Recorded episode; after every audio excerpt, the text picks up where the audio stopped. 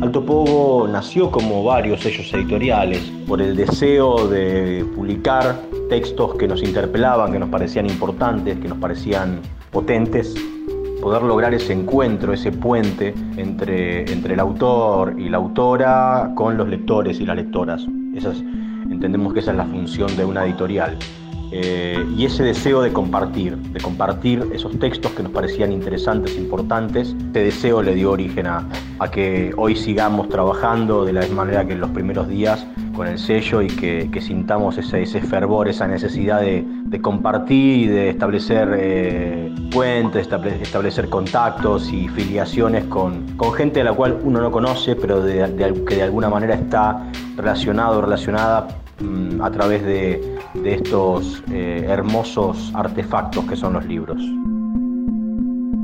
¿Tienen un perfil determinado de publicación? Decimos que Alto Pogo es una editorial que publica eh, y que se interesa en aquellas, eh, en aquellas escritoras y escritores que tienen textos potentes, textos que dejan huella, con voces narrativas maduras, eh, fuertes, que cuenten historias también, que a uno lo, interpelen y lo dejen, que, a uno lo cambien, ¿no? Como, como esa, esa consabida frase de que después de leer un libro uno es otra persona. Bueno, eso pretendemos con, con, la, con el continuo crecimiento orgánico y, sistémico de, nuestro catálogo. Intentamos que los libros que publicamos eh, tengan ese espíritu de, potencia, ¿no? de, dejar en el, en el, lector y en la lectora una huella, que después de leer los libros de Alto Pogo tenga ganas de leer otro. ¿Cómo llegan los autores a ustedes? Por suerte eh, nunca hemos perdido la, la, necesidad de salir a cazar, por así usamos esa palabra, a cazar autores y autoras, es decir, nunca hemos perdido la curiosidad de seguir buscando en, los ciclos de literatura, eh, en los talleres, en diferentes lugares donde, donde circula la, literatura. Eh, por suerte, poco a poco, con los años, se han ido acercando muchísimos escritores y escritoras que querían publicar con nosotros, nos han ido acercando material Hoy recibimos un montón de material, también tenemos suerte porque tanto colegas, editores y editoras como eh, escritores y escritoras generalmente nos acercan también material de, algún escritor que, con los cuales está yendo taller, clínica o que algún sello editorial eh, entiende que es un libro eh, que es un libro interesante pero que no, que no hace sistema en su catálogo y sí les parece que, que, puede funcionar en alto pogo. Eso es algo que también está sucediendo en este, este conjunto de editoriales independientes hay una conexión y como estamos y como sabemos que es lo que publican nuestros colegas, cuando recibimos un libro que no es para nuestro catálogo, sí podemos identificar para qué catálogo puede llegar a funcionar ese libro. Y eso es interesantísimo porque se da una, una, un ida y vuelta y un feedback de contraprestación muy interesante. También, obviamente, eh, en la afluencia a las ferias, que las ferias, las ferias de editoriales son muy importantes, porque nosotros podemos ahí tener contacto con colegas y con escritores y escritoras que nos pueden acercar material. También está, obviamente, la participación en las ferias internacionales, que es un lugar para que uno pueda ir a, hablar con escritores, con escritoras, con editores, con traductores, pero también con agentes literarios y ahí se da una, circulación de, posibilidades de publicación muy, muy interesante. ¿Podrías contar cómo es el proceso desde que llega una primera versión de una novela hasta que está publicada? La selección de lo que publicamos eh, lo hacemos los editores de Alto Pogo, que somos quienes leemos eh, el material y, vamos eh, previendo dentro de lo que tiene que ver con, el plan anual qué libros pueden ir en, tal o, cual fecha para tal o cual colección. Somos muy, muy cuidadosos en ese sentido y, es, una, es un, trabajo que obviamente no pensamos delegar nunca y que es el, es el trabajo que, le da razón de ser a lo que somos y a lo que hacemos. Poder tener el contacto con, con el texto de primera mano y después hacer ese trabajo interesantísimo eh, con los autores y las autoras, un trabajo a veces un trabajo hasta de clínica, a veces un trabajo de una, de una simple corrección, pero ese, ese trabajo con eh, los autores y las autoras, eh, internándonos de lleno en el texto, es el trabajo que más disfrutamos. Ese trabajo de de internarnos en el texto, bueno, es un trabajo, nos llega, nos llega el material, nos llega por las diferentes formas eh, de que nos puede llegar a través de, que se contactan con nosotros a nuestras redes, a nuestros mails, o que nos acerca algún, algún colega a, algún manuscrito, eh, o que nosotros estamos interesados en algún autor hace mucho tiempo y encontramos la posibilidad a través propio o a través de un agente de poder contratar ese libro. Y luego de eso, por supuesto, hay una, hay una, una lectura primera que hacemos, que hacemos desde el sello y luego hay un trabajo cuando, cuando estamos, eh, cuando estamos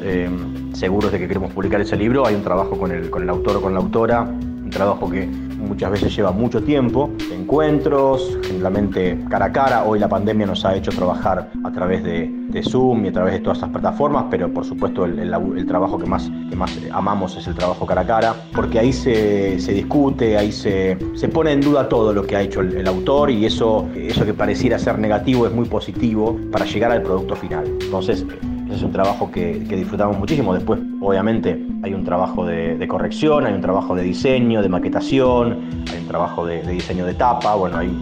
para que obviamente podamos lograr el, producto final que es el libro que va a ir a, librerías y que es el libro que pretendemos que se lleven las lectoras y los lectores. En ese sentido del trabajo con el libro, nosotros somos muy muy conscientes de que, de que ese es el momento en el, que, en el que hay que trabajar el texto, en el que hay que romperlo, darlo vuelta, darlo vuelta, estirarlo, gastarlo, pulirlo. Eh, es un trabajo que queremos mucho y es un trabajo que respetamos mucho y que, que, por suerte, en lo largo de los años que hemos venido trabajando con autores y autoras, se da esa, esa relación simbiótica de, que sabemos, somos conscientes ambos de que hay que trabajar ese texto y que ese texto en definitiva es lo que va a quedar finalmente para que el lector lo lea o la lectora lo lea y ya no hay posibilidades de corrección luego de, que el texto se publica. Entonces hay que ser muy consciente de ese trabajo y es un trabajo que, que disfrutamos y como decía, respetamos muchísimo. ¿Cuánto interviene la editorial en el contenido y apariencia final de un libro? Nosotros en lo que tiene que ver con, el proceso del libro, cuando nos acercan el, material, que nos acercan un texto, eh, nosotros tenemos un nivel de intervención total, total, tanto en lo que tiene que ver, como, como decía antes, en el, trabajo literario con, el texto, el trabajo de edición y de corrección, pero también junto con nuestros diseñadores y diseñadoras, lo que tiene que ver con, el, trabajo de los, interiores, cuidar muchísimo los interiores, tenemos una, una estética y una especie de política de del trabajo con los interiores, qué es lo que queremos, qué es lo que, lo, que nos interesa destacar y lo que no nos interesa destacar. Y luego también el tema de las tapas. Ahí somos bastante stalinistas, por así decirlo. Eh, el autor o la autora nos acerca un libro, nosotros respetamos muchísimo el trabajo de los diseñadores y las diseñadoras porque es una lectura que hacen del texto, es una, una transposición a imagen. Entonces respetamos muchísimo eso y le, da, y le damos muchísima libertad para que puedan trabajar, más allá de que, de que podamos eh, dar algún, algún tipo de, de observación de sugerencias o de, directivas, es decir, no interviene ni, el autor ni la autora en lo que tiene que ver con la confección de las tapas y los interiores. Ahí somos bastante intransigentes en ese sentido porque nos parece que tenemos que respetar el trabajo que vienen haciendo también los, los diseñadores que son especialistas en el trabajo de la imagen, en el cuidado de lo que tiene que ver con, con la caja y con, con el diseño de interiores. Esto obviamente hay autores que lo entienden y autoras que lo entienden y otros y otras que no y otros que no, pero bueno, esto tiene que ver con, con que nosotros estamos trabajando en un catálogo, en un catálogo que sentimos que tiene una, una unidad, que tiene una, una, una, forma determinada y que cada libro que ingresa debe, debe cumplimentar también ciertos parámetros para poder formar parte del, del catálogo. Entonces, en ese sentido, eh, apelamos al conjunto. Si bien pensamos que tenemos un catálogo heterogéneo, también sentimos que hay una, o intentamos que haya una, personalidad, que haya una identidad en el catálogo y para eso necesitamos cuidar todos los aspectos de, la concreción del trabajo que vamos haciendo paso a paso. Entonces, en ese sentido es que vuelvo a usar la palabra, somos intransigentes en lo que tiene que ver con el cuidado de la estética del libro final. ¿Qué le recomendás a quienes quieren empezar a publicar sus libros? La recomendación que, hacemos a aquellos y aquellas que, tengan intenciones de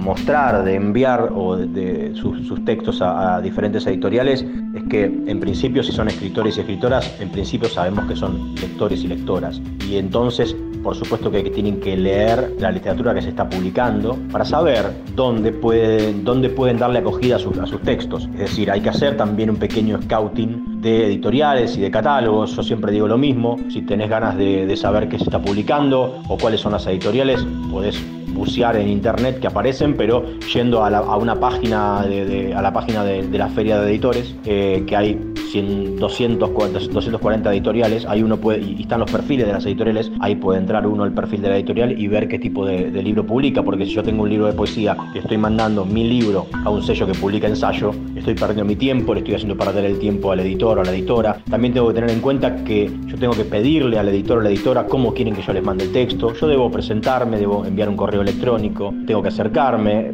Por supuesto, las relaciones eh, sociales eh, permiten un acercamiento personal, pero también enviar un correo electrónico, presentarme, mandar un pequeño currículum literario mío, qué es lo que quiero publicar, una pequeña reseña y después pedirle al editor o a la editora que me digan cómo quieren que yo le envíe el material, porque cada cual tiene su forma distinta de, recibir material. Eh, me parece que con esas con, esos pequeños tips uno está, consciente y también está, preparado. Digo, lo que sí hay que tener en cuenta que el libro tiene que estar para uno, tiene que estar terminado. Uno no puede terminar un libro hoy y mañana estar enviándolo a las editoriales. Los libros tienen que los textos tienen que descansar, tienen que madurar, uno tiene que volver, tiene que corregir muchísimo. Después, por supuesto, la editorial va a corregir eh, y va a, a, proponer sugerencias de cambio. Pero uno tiene que sentirse seguro con lo que, con lo que está eh, dándole al otro para, para que en, definitiva se pueda, pueda interesarle. ¿no? Yo estoy tratando de que alguien se interese por, por mi texto. Entonces, para que alguien se interese por mi texto, yo tengo que estar seguro de que ese texto está para publicar. ¿Podrías contar alguna anécdota relacionada con el mundo editorial? Una anécdota que me gusta mucho y que incluso está en el, eh, la publicamos como colofón de un libro, de una novela que publicamos de un autor entrañable que se llama Gustavo Espinosa, que es un autor uruguayo con, poca trascendencia, si se quiere, pero que es uno de los escritores latinoamericanos que, más nos interesa, que han publicado, ha publicado tres novelas multipremiadas en Uruguay en la editorial UM, la editorial uruguaya UM. Nosotros publicamos su primera novela, China es un frasco de fetos, y cuando le pedimos, el, le dijimos que queríamos publicar ese libro, se lo pedimos y él nos dijo que no, que no, tenía, no tenía el texto, porque ese texto él había ganado con ese libro, había ganado, lo, había escrito en, en un cuaderno, primero lo había escrito a mano, su mujer se lo había pasado a máquina, luego un amigo se lo había pasado a, una computadora y le habían dado un disquete. Y él tenía que buscar ese disquete. Con ese libro él había ganado un premio y ese premio había sido una, una notebook que leía disquetes. Así que él tuvo que rastrear el disquete, luego prendió la computadora, la computadora no funcionaba, tuvo que ir a la casa de un amigo que tenía lectora de disquete. Bueno, fue un, para él fue un periplo bastante engorroso lograr encontrarse nuevamente con ese Word del texto, un libro que él había publicado hacía 20 años, ¿no? Eh, bueno, nos dio mucha gracia porque y luego le pedimos que, escribiera eso y que lo, publicamos como colofón porque nos interesaba muchísimo la cuestión material del texto, ¿no? Cómo él había, ah, lo había trabajado en un cuaderno a mano, después se lo habían pasado a máquina, después se lo habían pasado a, computadora, en un disquete. Digo, cosas que hoy por ahí no, no suceden porque los escritores hoy directamente escriben, escriben en computadora y ya tienen todo y lo suben a la nube y lo guardan y no hay posibilidad de perder el texto. Pero qué peligrosidad, ¿no? Qué, momento de, consternación tener un libro y no, no, tener el, original para poder darlo para, para, su publicación. Así que siempre nos, nos, pareció, nos, dio mucha gracia esa anécdota, pero nos pareció también interesante desde el punto de vista de, cómo uno, de cómo el, cómo el escritor llega a lo material, a la materialidad de ese texto que está en su cabeza y que baja y que, que bueno, nada, que, que él lo, lo, termina escribiendo, pero cómo van modificándose también la, la producción de, de, los textos eh, a medida que pasan los años y a medida que estamos eh, ayudados por la tecnología. ¿Qué sentís llevando a la gente a descubrir lo que otros escriben? Bueno, como decía hoy, la razón de ser de nuestro trabajo es justamente dar a conocer textos que nos parecen interesantes. La, verdad que es una, es una tarea maravillosa. Es una, tarea maravillosa que, disfrutamos muchísimo como lector. Yo lo disfruto muchísimo como lector y, parece que, el universo de, lectores y lectoras está en, completa búsqueda, ¿no? Tiene, una curiosidad constante, eso uno lo puede ver en la feria, lo puede ver en las librerías, lo puede ver en, la Feria de Buenos Aires, en la FED, en las ferias internacionales, en las ferias de provincia, cómo la, cómo la gente se acerca a, los estanes y pregunta y quiere conocer y levanta los libros. La verdad que es maravilloso y es un, oficio que hemos descubierto eh, haciéndolo y, y día a día descubrimos y lo descubrimos eh, y día a día aprendemos porque también nos relacionamos con colegas que son muy generosos y que nos ayudan y que nos dan, nos comparten sus conocimientos. Así que en ese sentido nos sentimos muy bien y sentimos que es una, tarea hermosa y que decía, como lectores también estamos todo el tiempo viendo qué se, qué se está publicando, ¿no? descubriendo, encontrando que una editorial publicó a tal o, cual escritora o escritor, esa novedad cuando un libro llega a, las manos de uno eh, y uno lo, lee, uno, uno, encuentra el momento para, sentarse y para leerlo y para disfrutarlo,